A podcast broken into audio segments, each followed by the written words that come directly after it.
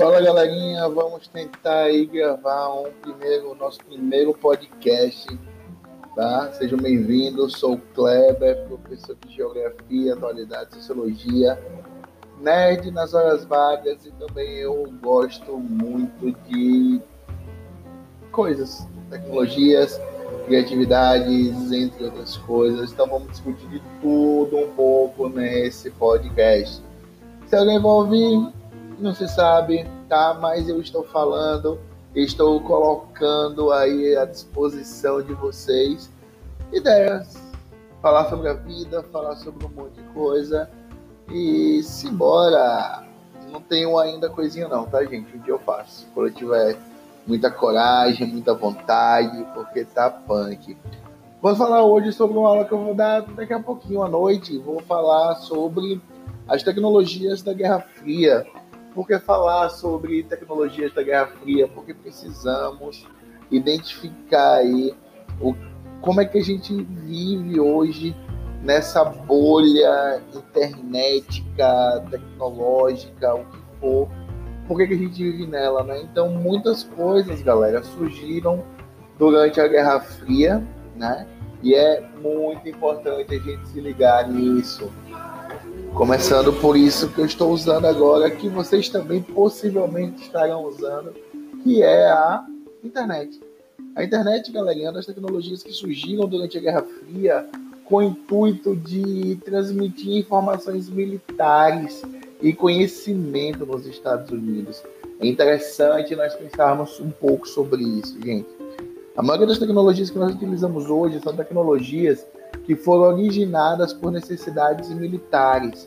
E é muito bacana, porque a gente tem que voltar no tempo para falar um pouquinho sobre isso, que é a década de 50, ok?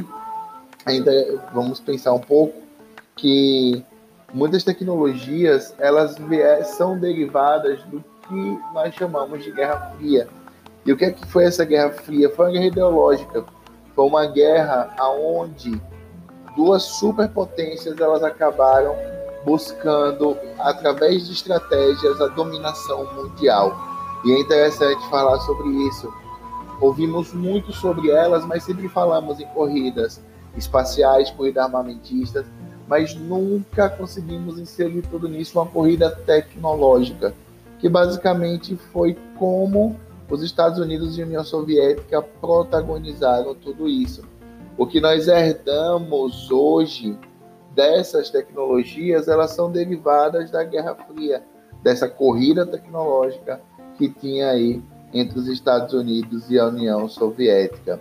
Um exemplo sobre isso era como a União Soviética criou alguns, alguns objetos que poderiam viajar longas distâncias, mísseis intercontinentais, por exemplo, e até o satélite artificial Sputnik, tá? Que ele foi pioneiro em jogar um homem lá em cima, o Yuri Gagarin, na década de 60. Então, é interessante como é que essas tecnologias, né, que elas serviam para uma determinada finalidade, elas vão acabar atendendo às nossas necessidades e trazendo interesse comercial em cima disso tudo. Um exemplo mesmo é a DARPA, né? DARPA, que é a agência americana, que hoje se chama ARPA, né? Ela tinha o objetivo de mapear diversos tipos de soluções tecnológicas. Só que como é que eles pegavam essas soluções? Eles pegavam as ideias mais loucas possíveis e investiam nessas ideias com o intuito de que tudo pudesse ser trabalhado, melhorado e espalhado pela sociedade norte-americana. E muitos projetos, não só os espaciais, eles foram financiados com a, esse intuito, tá? Com o intuito de poder conhecer mais e as ideias se tornaram um pouco mais, é, é, se tornaram assertivas na guerra.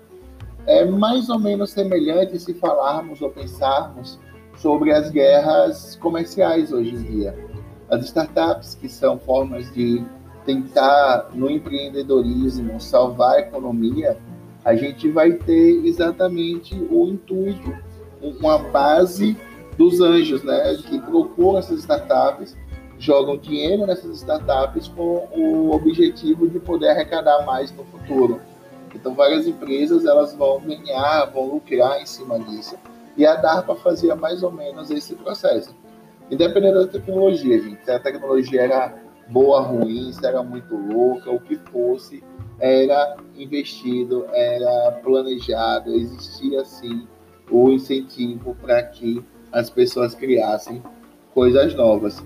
E é interessante que, mesmo surgindo entre a década de 50 e 60, essas tecnologias só vão ganhar corpo lá para a década de 70, que é quando elas se tornarão mercadorias e passarão a atender o grande público.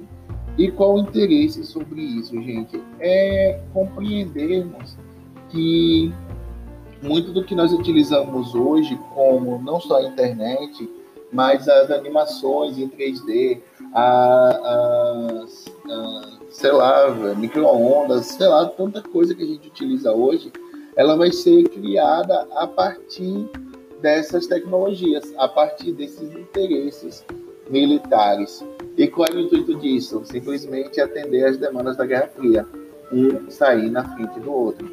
E os Estados Unidos, bem de longe, conseguiu se sobressair a União Soviética, que se mantinha ainda focada em projetos mais bélicos, ok? Vamos para outra coisa, uma curiosidade legal.